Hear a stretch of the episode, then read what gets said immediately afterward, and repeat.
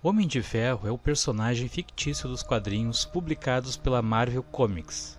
Sua identidade verdadeira é a do empresário e bilionário Tony Stark, que usa armaduras de alta tecnologia no combate ao crime.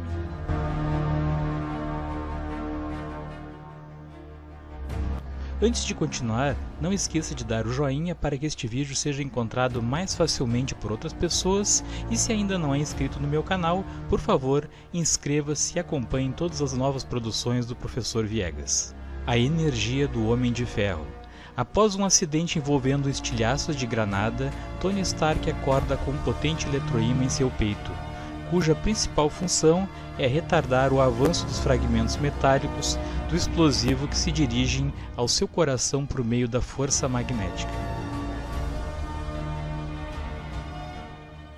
Esse eletroímã foi instalado por seu companheiro de cela e cientista Hoinsen, que mais tarde ajudou na criação de uma miniatura do reator ARC, um reator de fusão nuclear a frio usado como fonte de energia para seu eletroímã e também para alimentar o seu famoso exoesqueleto metálico. Mas afinal, o que é o eletroímã? O eletroímã é um dispositivo que utiliza corrente elétrica para gerar um campo magnético semelhante àqueles encontrados nos ímãs naturais. É geralmente construído aplicando-se um fio elétrico espiralado ao redor de um núcleo de ferro aço, níquel ou cobalto ou algum material ferromagnético. E a relação com a física?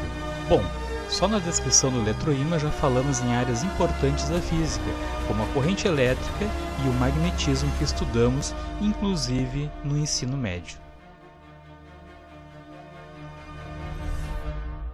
O reator ARC foi criado por Howard Stark, cientista e pai de Tony, que estava motivado a obter uma nova e poderosa fonte de energia.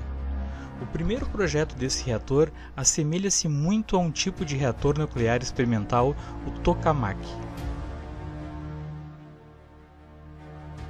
O tokamak é um poderoso eletroímã em formato toroidal, parecido com uma rosquinha, que confina em uma pequena região de vácuo um feixe de plasma em altíssimas temperaturas, promovendo reações altamente energéticas de fissão nuclear. O tokamak no Brasil. Atualmente existem três reatores tokamak no Brasil, todos utilizados para pesquisa em grandes universidades.